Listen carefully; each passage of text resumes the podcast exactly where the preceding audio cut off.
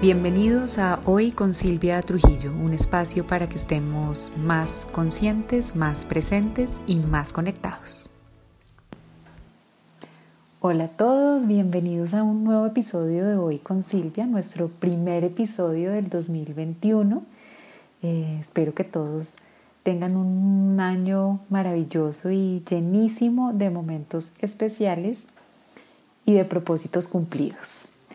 Y es acerca de esto último que quiero compartir eh, el episodio de hoy, acerca de cómo lograr cumplir lo que nos proponemos. Em, eh, la época del año sin duda es súper propicia para que, para que nos propongamos una cantidad de cosas y el proceso inició para muchos como yo desde el 21 de diciembre, ¿no? en esa fecha tan poderosa del, del solsticio en donde hacemos una ceremonia de peticiones, otros se conectan más como con sus intenciones eh, para Navidad y la gran mayoría repetimos el, el 31, ¿no? Como con los, los deseos, las metas y los anhelos que tenemos para el otro año simbolizados en las uvitas que nos comemos, que claramente yo lo hice. Em, pero lamentablemente como ese, ese impulso con el que arrancamos de los propósitos y las metas del año, si bien arranca fuerte eh, en enero, lamentablemente va decayendo con el tiempo y, muchas veces terminamos como soltando nuestros propósitos eh, y olvidándonos de ellos y volviendo a caer como en nuestras rutinas antiguas y, y nos queda difícil la parte como de cumplir los propósitos y esto pues se debe a múltiples factores sin ninguna duda, pero revisando y estudiando un poquito el tema, eh, he encontrado cuáles son también posibles como causantes de que no logremos cumplir eh, los propósitos y, de, esa, de esa revisión eh, trata el, podcast de hoy, lo que les quiero compartir hoy, ¿no? Como porque arrancamos como con ese súper impulso y vamos decayendo en el intento y no logramos muchas veces esas cosas que, nos proponemos. Entonces, sin duda la época es súper propicia, entonces sigamos teniendo claritas eh, las, uvitas o lo que hayamos hecho para, ver qué queremos de este año. Eh, pero les voy a dar algunas recomendaciones adicionales para acompañarlos a hacer esos propósitos realidad y a cumplirlos. Entonces, en primer lugar, sí es una época fantástica para hacerlo porque psicológicamente es muy poderosa la idea de un nuevo comienzo de algo para plantar y sembrar semillas, que es lo que, lo que hacemos con un propósito al final es sembrar un sueño. Pero así como con las maticas y como con todo lo que se siembra y se cultiva, pues no solo es sembrarlo y echarle tierra y olvidarme que existe, ¿no? Aunque, sí, aunque algunos con todo y eso nacen, pero sí se trata también un poquito del proceso de, de, abonarlo, de cuidarlo, de podarlo para que se vuelva realidad. Y eso es lo mismo que debemos hacer con nuestros propósitos. Y de eso es de, lo que vamos a hablar hoy. Entonces, sin duda el acto de la siembra es poderosísimo. Entonces, lo que hemos hecho estos días de tener de definir los propósitos que queremos es poderosísimo porque es el impulso inicial que necesita el propósito para después venir a hacerse realidad. Pero no es suficiente, ¿no? Entonces eh, requerimos todas las otras cosas que se hacen como para cuidar eso que sembramos para que llegue a dar un fruto. Entonces les voy a dar algunas recomendaciones primero generales acerca de, pues cómo, cómo tratar o qué hacer con esos propósitos o con esas metas con los que estamos arrancando el año, sabiendo que estamos en un momento fantástico para hacerlo. Y la primera creo que, que va en contra y es priorizar muy bien nuestros propósitos.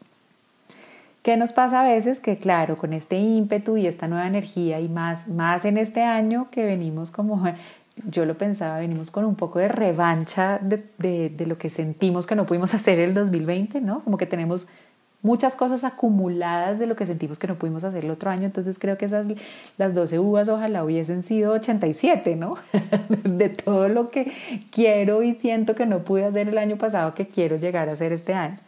Entonces la primera recomendación es no, no caer en la tentación del revanchismo de propósitos por lo que no pude hacer el año anterior, porque claramente eh, cuando nos ponemos tantas cosas al frente por lograr, va a ser más difícil cumplir alguna, porque no vamos a lograr mantenernos enfocados y no le vamos a dedicar el tiempo, la dedicación y, ojo, el esfuerzo eh, que requiere el, sacar un propósito adelante. Esfuerzo no desde la carga de dificilísimo, sino desde la dedicación más, puede ser más bonita esa palabra, porque cualquier propósito, propósito perdón, o meta requiere dedicación para hacerse realidad. Entonces, si tenemos una lista de 87 propósitos que queremos lograr en todas las áreas de nuestra vida, va a ser más fácil que fracasemos porque en algún momento pasa, como con el enamoramiento, que, esas mariposas iniciales pues van cediendo a, un poco a la rutina y a la cotidianidad. Entonces creo que los propósitos se deben trabajar un poco como las relaciones y es eh, no quedarme solo en el enamoramiento, sino hacer la transformación y el paso del enamoramiento al amor, ¿no? que en el amor ya eh, incorporamos un poco más la, cotidianidad, la dedicación y el saber que no todos son como eh, destellos de, y felicidad, sino que ya empieza a ver uno, mm, pero tiene esa cosita, ¿no? Igual va a pasar con los propósitos, va a haber días en que mm, no quiero hacer lo que quiero para lograr lo que quiero. Entonces es, es como hacer ese, ese tránsito de esa misma manera. Entonces sin duda, priorizar los propósitos es una primera recomendación para que los podamos cumplir porque claramente uno va, a ser más exitoso eh, cuando tiene propósitos más concretos o por lo menos arranca con uno. Ahora, esto no quiere decir que se olviden de los otros 86 por haber escogido uno. Priorizar quiere decir, en, si tengo 87 propósitos, 87 cosas por hacer, ah, los listo y, y voy jugando un poquito a cuál es más importante en este momento de mi vida, ¿vale? Y va a ser súper bonito el ejercicio de priorizar, porque si arranco con uno y le dedico más tiempo y le dedico más atención y le dedico más energía, va a ser muy probable que lo logre. Y el lograr el uno me va como a alimentar y me va a dar como gasolinita para ahora querer lograr el dos. Y si ya logré el 1 y el 2, pues vengo ya más cargada para decir, hey, sí voy a poder con el 3 y a lo mejor llego hasta el 87 y, y, me queda espacio para más. Mientras que si arranco con los 87 al tiempo, a lo mejor no voy a haber realizado ni cumplido ninguno y me voy a frustrar y voy a mandar a los 87 para cualquier lado menos para donde quiero tenerlo en mi realidad, ¿vale? Entonces la primera recomendación es eso, prioricemos. Eh, y les doy recomendaciones para priorizar pensando en sus diferentes áreas de vida. ¿No? En, coaching tenemos una herramienta que se llama la rueda de la vida, que nos habla de diferentes áreas de vida en las cuales podemos trabajar. Entonces está el tema de eh, relaciones familiares, eh, dinero y finanzas, trabajo, profesión, espiritualidad, disfrute y, y como tiempo libre, amigos, relación de pareja, ahí ya les di esas seis ideas, entonces uno coge las áreas de su vida y mira qué es lo que más quiere trabajar este año. Entonces, salud y cuidado personal, ojo es otra, y impacto en el entorno. En mi caso, por ejemplo, eh, tengo dos, salud y cuidado personal, una sin duda eh, agrupa varios de mis propósitos y, como relacionamiento con la sociedad y con el entorno es otra que este año es súper importante. Ojo, y no se preocupen, eh, es, es como la foto de este momento y eso no quiere decir que se tenga que quedar así. Traten de hacerlo de la foto en este momento, que es lo que más necesito, porque si empiezo a darle como esa, ese análisis y esa perspectiva, me voy a impulsar un poquito más a seguir buscando maneras, comportamientos y hábitos que me acompañen a crear ese propósito, que sí es una cosa que no es tan relevante, tan importante para mí en este momento, sin querer decir que haya un área de vida más importante que otra. Aquí acuérdense que yo simplemente les doy pistas e ideas y ustedes verán qué hacen con la información y cómo lo hacen. Pero entonces es hacer, hacer ese, ese paneo, qué palabra tan chistosa, no la usaba hace mucho, de esas áreas de vida identificar qué área de vida es prioritaria en este momento y dentro de esa área de vida que me gustaría trabajar. Entonces yo les compartí, quiero trabajar en salud y cuidado personal más en la parte del cuidado personal que de la salud. Eh, un ejemplo, quiero seguirme alivianando mucho más. Yo tiendo a ser controladora, tiendo a ser sobreexigida, ¿no? Tiendo a ser sobreesforzada. Entonces, en este momento me doy cuenta que quiero trabajar en alivianarme un poquito más y eso se va, se, como que se traduce en ser mucho más creativa, conectar más con el disfrute que con lo que me toca. Entonces, por ahí van unos de mis propósitos de este año.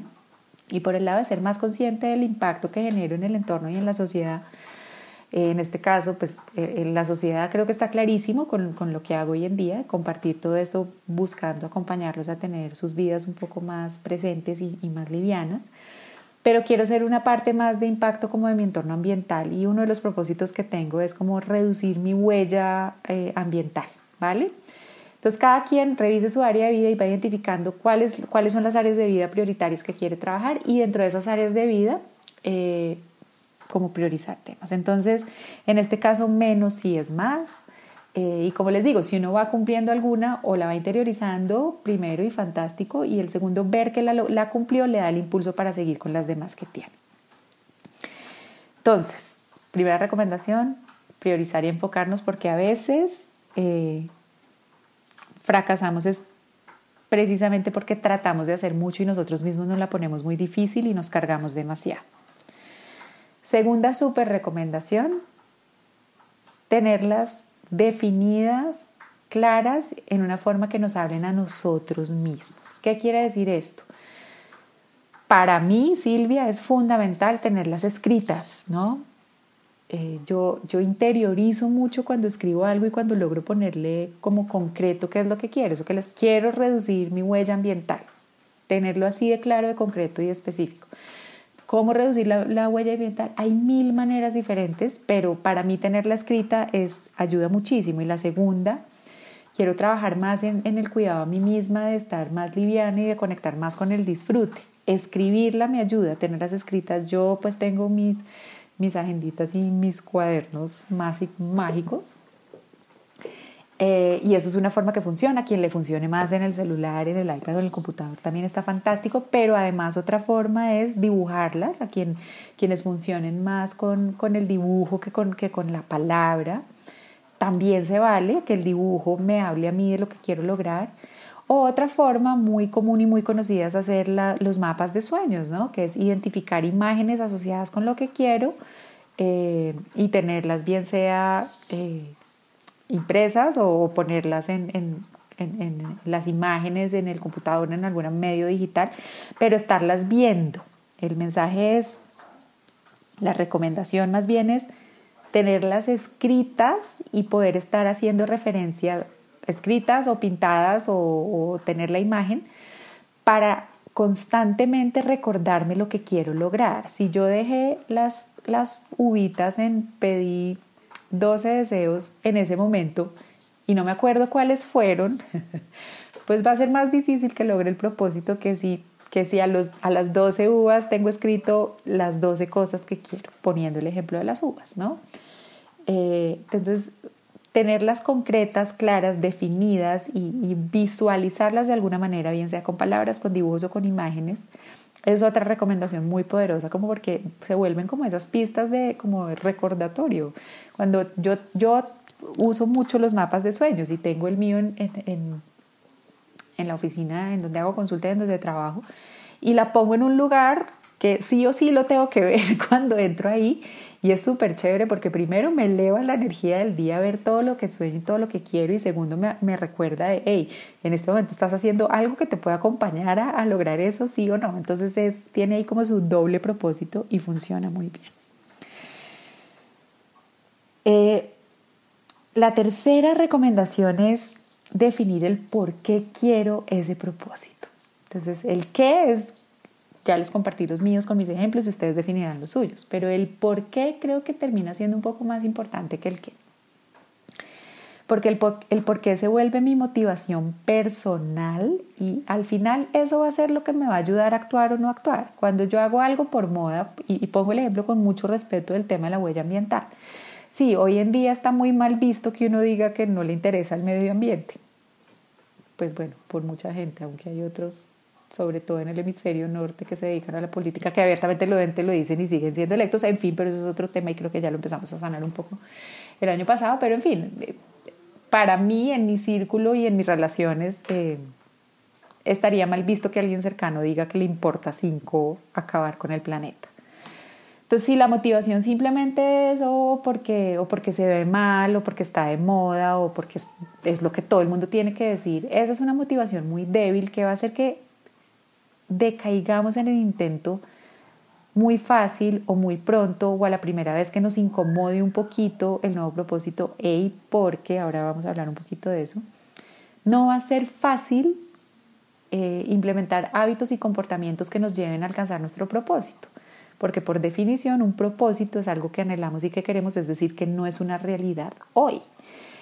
Y como no es una realidad hoy, nos va a implicar algunos ajustes y cambios para hacerse realidad y a veces esos ajustes y esos cambios van a incomodarnos y no van a estar chéveres y van a dar jartera y va a ser seguro más fácil volver al comportamiento anterior porque es lo que tenemos interiorizado. Entonces, tener identificado el por qué lo quiero hacer es el que me va a ayudar como a darle la peleita ahí a, cuando venga eh, la incomodidad o la jartera o la presión o el aburrimiento o, o el o el día de mal pelo que podemos tener todos en la vida con cualquier cosa, ¿no? Entonces, ese por qué, mi recomendación es que sea supremamente personal, ¿vale? Los quiero invitar a ir más allá de, pues, porque si seguimos así, el planeta se va a acabar en 700 años pues sí, es poderoso, pero pues la verdad, si uno lo piensa bien, pues en 700 años yo de pronto no voy a estar viva acá, entonces ¿qué me importa tanto? Entonces quiero que lleguen a un porqué muy de su alma y de su corazón que les hable a ustedes y que les motive a ustedes. Eh, en mi caso de, de, de, de, un impacto más, más bonito y positivo con el entorno es porque últimamente he logrado conectar con la naturaleza de una manera tan poderosa y tan bonita eh, y, he aprendido tanto de ella, de su capacidad de recuperación, de regenerarse, de todo el poder que tiene y lo maravillosa que es que digo, hey, o sea, lo mínimo que puedo hacer es cuidarla un poco yo, pero porque yo generé esa relación ese vínculo especial de esa manera. Si alguien, si alguien me dice hay que cuidar el planeta porque sí, claro, pero ya encontré ese yo poderoso. Y en el caso de conectar más con, con, en mi salud y en mi cuidado personal es porque me he dado cuenta que no soy tan chévere cuando estoy estresada y que no disfruto las cosas que hago por obligación. Que en cambio cuando hago algo por el simple placer de hacerlo, paso muy bien, estoy muy bien, eh, estoy feliz y, fluye tan lindo y los resultados llegan de unas maneras tan inimaginables y mucho más poderosas que cuando digo como tengo que lograr esto, ¿no? Entonces, eh, y ahí me habla a mí y, se me infla el alma y, ahí encuentro mi porqué que me ayuda a, salir adelante. La siguiente recomendación es decirles la clave para lograr un propósito o, o una meta o lo que sea está en la repetición. Y aquí voy a coger un poquito lo que les estaba hablando ahorita. El nuevo propósito, la nueva meta, como les decía, es algo que no es una realidad hoy. Y, para, para llegar a algo que es diferente a lo que tengo hoy, pues sin duda tengo que hacer cosas diferentes. Hay una de las frases de, que le atribuyen a Einstein que más me gusta, dice que la definición de estupidez es seguir haciendo lo mismo esperando tener un resultado diferente. Entonces, creo que esa resume este punto, es no podemos seguir viviendo igual, actuando igual y comportándonos igual para alcanzar un nuevo propósito que tenemos en nuestra vida. Entonces, claramente, si yo quiero conectar más con el disfrute, no puedo seguir llevando mis días como los estaba llevando, porque los estaba llevando desde, desde la necesidad de control, ¿no? del perfeccionismo, pues tengo, tiene que haber un cambio para lograr ese, ese nuevo propósito. Lo mismo con mi huella ambiental. Pues no puedo seguir viviendo igual si quiero reducir mi, mi huella ambiental. Entonces, pero ¿cuál es el problema? Que en este, en este punto nuestro cerebro juega un poco en contra de nosotros. ¿Por qué? Porque es un, nuestro cerebro le gustan las estructuras, le gustan los patrones y le gusta lo conocido. Así funciona nuestro cerebro. Nuestro cerebro al final, miren que todos llegamos al planeta como eh, reseteados, como el computador nuevo que uno abre y todavía tiene todo limpio y uno empieza a descargar literalmente programas y aplicaciones. Eso es lo que hacemos nosotros. Y cuando descargamos esos programas y esas aplicaciones, se crean patrones neuronales en nuestro cerebro que tienden a querer seguir yendo así. Así funciona. Por eso es que nos cuesta tanto empezar a hacer algo diferente. Porque en últimas es ir en contra, es, es disolver los patrones neuronales que nos han dicho esto se hace así, o así se vive, o así se todo. Entonces por eso la repetición es súper importante, pero así como es importante va a ser de difícil, porque como ya está incrustado en mi caso el patrón de, voy a poner un ejemplo de uno va a hacer mercado y echa el mercado en una bolsa plástica, por ejemplo. Ese, ese ya era mi patrón neuronal. Claro, se ha venido rompiendo con los años, pero este año quiero todavía romperlo más y llevarlo a otros aspectos. O este X, este es el jabón que compro, o este es el shampoo que uso, o esta es la que, en fin, ya está creado el patrón y uno por eso es que lo saca como en automático, pero ese patrón se creó fue a punta de repeticiones anteriores.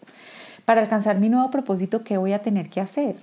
Nuevas repeticiones diferentes, primero para disolver el, patrón neuronal anterior y segundo para que se empiece a crear el nuevo patrón neuronal de lo que quiero alcanzar y de, mi propósito.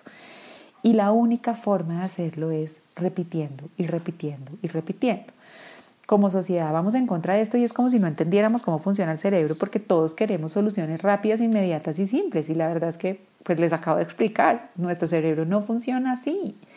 Eh, él requiere como de ese tiempo de disolver la estructura anterior y crear la nueva para acompañarnos en ese proceso de creación. Entonces, ¿cuánto nos va a tocar repetir un acto? Ni idea.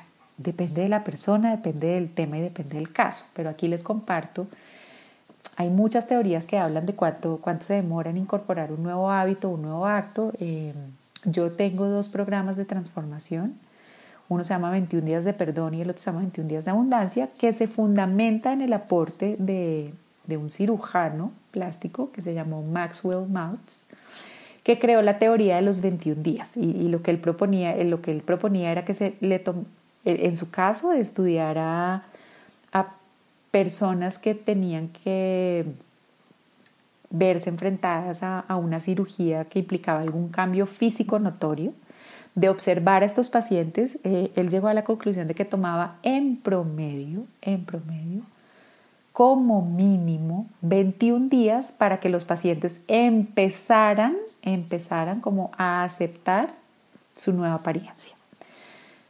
Como todas las teorías y las generalizaciones pues son absolutistas, habrá casos más o casos menos. Después hay un estudio del, de una publicación europea de, psicología social del 2010 que habla de la incorporación de hábitos y, de rutinas y dice que en términos generales puede tomar entre 18 y 200 días. Depende, como les digo, de la persona, de la educación, de la experiencia y del tema. En fin, hay unos rangos ahí con los que jugamos de tiempo, pero pues, pues el primer mensaje que creo que me entienden es pues no menos de 18 días. y y a partir de ahí se puede ir mucho tiempo más, pero el, mensaje es, hay que repetirlo muchas veces. ¿Para qué? Para que nuestro cerebro incorpore y cree el nuevo patrón. Sobre todo al principio, va a ser muy, muy difícil. Sobre todo al principio va a haber mucha resistencia. ¿Por qué? Pues porque la estructura o el patrón existente es el anterior. Entonces, en mi caso, créanme, lo he vivido, estamos apenas a 6 de enero, pero ya lucho en contra de la planeación de la agenda porque me brinca lo que siento que me toca hacer, a mí me brinca la hiperresponsabilidad.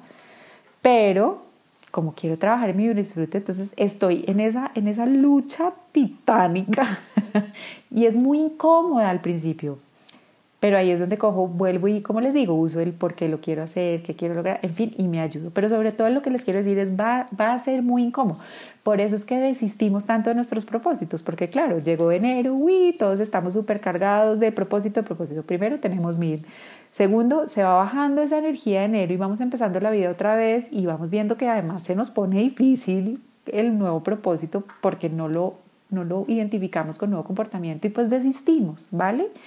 Entonces, si uno ya sabe esto que les estoy contando, espero les, le ayudará como a, seguir. Entonces, repetición, repetición y repetición. Es decir, yo no les digo a veces ni, ni, todos los días, a veces toca muchas veces en el mismo día acordarse y ahí es donde sirve tener visualizado el propósito, tenerlo escrito, ¿no? Y, y meterle el porqué. Todas esas son formas de ayudarnos a mantener la repetición que sí sin duda es fundamental para alcanzar el nuevo propósito. Eh, entonces, bueno, esa es como la, la, introducción general de recomendaciones. Y bueno, uno dirá, listo, ya tengo claro que lo, no, lo, tengo que priorizarlos, tengo que definirlos, tengo que visualizarlos o con palabras o con dibujos o con imágenes, ¿no?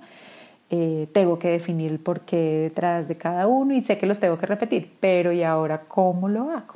Entonces, esta es la segunda parte del podcast, darles algunas ideas de cómo pueden eh, empezar a incorporar diferentes actitudes, acciones y comportamientos para acompañarlos a cumplir esos propósitos.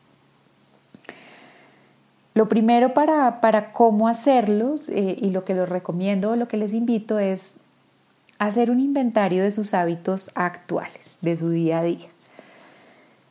Eh, y mírense una semana de sus vidas, mírense esta semanita y, miren eh, estos temas, estos temas como tan generales que damos por obvios, pero que al final van a ser súper importantes para ver si logramos cumplir nuestros propósitos. Hagan un inventario de a qué horas se levantan, a qué horas se acuestan, a qué horas comen. Tema de horas es importante. Lo segundo es eh, qué comen, por ejemplo, ¿no? ¿Qué hacen apenas se levantan? Es otra idea. ¿Cuál, es como, ¿Qué es lo que brinca en automático? Me levanté y qué brinco en automático. O, o, cuál es como mi rutina de acostarme por la noche. Eh, ¿cómo, ¿Cómo se me va el día? ¿Qué tantas horas le dedico al trabajo? Sí, muchas veces decimos es que trabajo todo el día. Mm, cuando uno hace un inventario real de qué tanto tiempo está trabajando y qué tanto tiempo está, no sé, divagando en su mente o, o, o revisando redes sociales o no sé, pues ahí va cambiando la cosa. Entonces hacer un inventario como de, de los hábitos actuales de los que tengo. Ojo, sin juicio, sin culpa, simplemente como con la curiosidad de ver, a ver, cómo, estoy invirtiendo yo mis días, ¿no? ¿Qué estoy haciendo con mi tiempo, con, con mi energía y con mis días? Y una vez que ese inventario inicial, resalten, señalen o sacan o hagan consciente si hay algún tipo de hábito que no esté tan chévere y, o que no esté aportando mucho a nuestra vida. Entonces, pues les doy ejemplos. Si tengo el hábito de dormirme con el televisor prendido, por ejemplo, que mucha gente dice es que yo no me puedo dormir si el televisor no está prendido. No, yo ya te corrijo. Tú aprendiste a dormirte con el televisor prendido, pero no es que no puedas, ¿vale? Pero en fin, es ese tipo de cosas y es sin juicio y sin castigo, sino simplemente ser consciente y darse cuenta de que, y uno dice, me dormí con el televisor prendido y me dormí tarde, y me levanto todas las noches estresada o no puedo dormir bien. Mira, de pronto ahí en ese hábito hay una pista de por qué no estás durmiendo bien. Pistas, no estoy diciendo esto, esto todavía no son ya como sentencio, que es esto, sino son pistas de qué puede estar pasando. Entonces hacer ese inventario de hábitos y de tiempo eh, nos va a ayudar y nos va a dar pistas de muchas otras cosas que pueden estar pasando. ¿Listo? Entonces es el primer, el primer paso. El segundo paso es Definir acciones concretas que me ayuden a hacer realidad mi propósito. Entonces yo les, les di dos ejemplos, ¿no? Uno de, trabajar en mi, en mi cuidado personal, alivianándome más y conectando con el disfrute. Sí, ese está lindo, ese me habla, ese me todo, pero la verdad y uno, bueno, ¿y, y cómo hago eso? ¿No? Entonces, de pronto en el momento, si hoy, hoy quiero conectar con disfrute, ni siquiera sé que disfruto, ¿saben? Que nos pasa mucho. Entonces es tener acciones concretas preparadas desde antes que, que, me ayudan a conectar con el bienestar. Entonces es sentarse a, pensarse un ratico y decir, hey, ¿qué es lo que yo disfruto? Entonces en mi lista ha salido que yo disfruto mucho meditar, disfruto hacer ejercicio, disfruto cocinar, por ejemplo, disfruto colorear, me encanta colorear y me encanta escribir, eh, disfruto eh, compartir con mi familia en la comida, por ejemplo, me encanta. Eh, disfruto la idea de viajar, digo la idea porque, claro, me encanta viajar claramente, pero disfruto mucho como soñar y planear viajes, ¿no? Y esas son ideas de cosas que disfruto. Entonces, defino acciones concretas. En mi caso de conectar con el disfrute, entonces, ¿Cómo puedo volverlo una acción concreta? Entonces digo, bueno, pues voy a empezar a averiguarme un viaje soñado y voy a empezar a investigar sobre eso. Y miren qué tan fácil me da una acción concreta que me conecta de una vez con el disfrute. En el caso del ejemplo de, mi, de reducir mi huella ambiental, ¿qué pueden ser acciones concretas relacionadas? Prohibirme rotundamente el uso de, de, bolsas plásticas cuando voy a hacer mercado. Y prohibírmelo rotundamente implica, entonces, por ejemplo, que ahora tengo mis bolsas reutilizables y las dejo siempre guardadas en el carro, siempre, para que no sea la excusa de, ay, yo hice mercado, las, las dejo siempre guardadas en Eso es una acción concreta, tener guardadas bolsas reutilizables en el carro. Eh, otra acción concreta es empezar a investigar y a probar nuevas marcas de productos más sostenibles de los que normalmente utilizaba, ¿no? Entonces, esta vez ensayo, cambio el shampoo, por ejemplo, o, voy a cambiar eh, el detergente de la ropa de mi casa y las tengo escritas y, y le dedico tiempo a investigar nuevas marcas y nuevas opciones. Ese es un ejemplo de acciones concretas. El tercer paso es empezar a cambiar los tiempos de los hábitos que no están tan chéveres por los nuevos hábitos que me van a ayudar con mi propósito. Entonces, un ejemplo, si yo en mi inventario me di cuenta que yo todas las noches mm, me pongo a ver redes de nueve y media a diez y media de la noche, por ejemplo, y me di cuenta sin juzgarlo, empiezo a hacer un cambio y digo, bueno, voy a empezar con a las nueve y media, en vez de ponerme de una vez a, a ver Instagram, voy a dedicarle de nueve y media a 9 y 45, 15 minutos a una de esas acciones concretas que identifique que me va a acompañar en propósito. Por ejemplo, en mi caso, que implica el mismo iPad, en vez de estar en Instagram, hey, voy a investigar de este nuevo lugar que quisiera conocer, el que quisiera viajar. 15 minutos y me pongo la alarma 15 minutos en el reloj.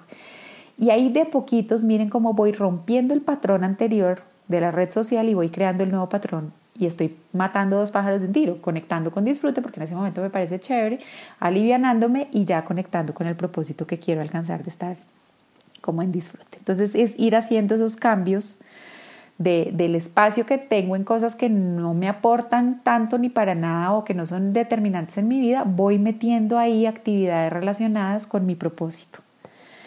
El siguiente eh, paso es pegar el nuevo hábito a algo que ya hago normalmente. Eh, entonces, e, está parecido a lo que les conté ahorita, pero por ejemplo, en, mi propósito de actuar más desde el disfrute que desde el, desde el que me toca, yo todos los días eh, organizo mi día, como la agenda del día, ¿no? De qué voy a hacer hoy, si tengo sesión, si tengo que grabar el post, en fin. Y lo chévere es que escribo, estoy escribiendo arriba de la agenda mis dos propósitos. Y como ya, como ya tengo interiorizado ese hábito de organizar y planear mi día, ahí en ese espacio, cuando organizo y planeo el día, ahí meto dos espacios dentro de la agenda conectados con mi propósito, ¿me entienden? Entonces, algo que ya tengo automatizado, que es sentarme a organizar mi día, aprovecho y le pego el nuevo hábito de, ah, bueno, y voy a meter un ratico de creatividad y voy a meter un ratico de investigar de nuevas marcas más sostenibles, por ejemplo. El siguiente paso es darme recompensas. Eh, y es premiarme y celebrarme los pequeños avances, así sean mini pasitos de tortuga.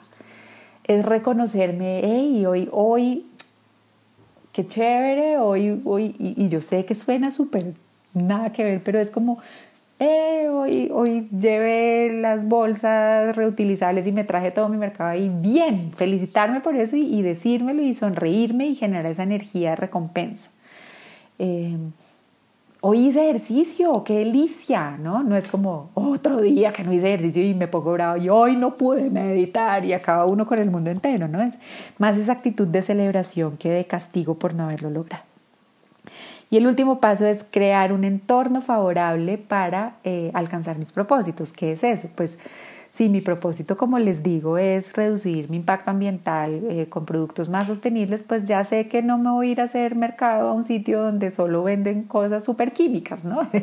es un poco ayudarnos un poquito en el proceso. Si estoy pensando en trabajar en mi disfrute, pues mm, no me obligo a hacer cosas que no quiero hacer y, y chequeo más conmigo cuál es mi ánimo del día para ver qué puedo hacer este día o no, por ejemplo. Listo, entonces esos son algunos de los pasos para que incorporemos eh, e implementemos pequeños pasitos que nos acompañen a cumplir nuestros propósitos. Y el último es como más, una, más que un paso, es una recomendación general, es, hey, sepan que no nos va a salir todo perfecto ni como lo tenemos planeado. Y eso no está mal, porque es que a veces la vida nos sorprende con un propósito mucho más grande que el que nosotros somos capaces de imaginar en este momento. Entonces, cierro diciéndoles que también dejen espacio para la equivocación, para que no salga todo tal cual y como quieren que salga y también para que haya quiebres, equivocaciones y días en los que no queremos arrancar. Y se valen esos días, pero siempre y cuando retomemos ese compromiso con nosotros mismos de hacer nuestros propósitos realidad. Qué delicia arrancar el año con ustedes, qué delicia arrancar el año con este tema. Me despido deseándoles un 2021 llenísimo de propósitos cumplidos. Espero que este podcast les aporte, les sirva y los acompañe. Pasen por redes y me cuentan cómo van con esos propósitos. Me encantará saber de ustedes. Les dejo un abrazo enorme y nos oímos en el próximo. Bye.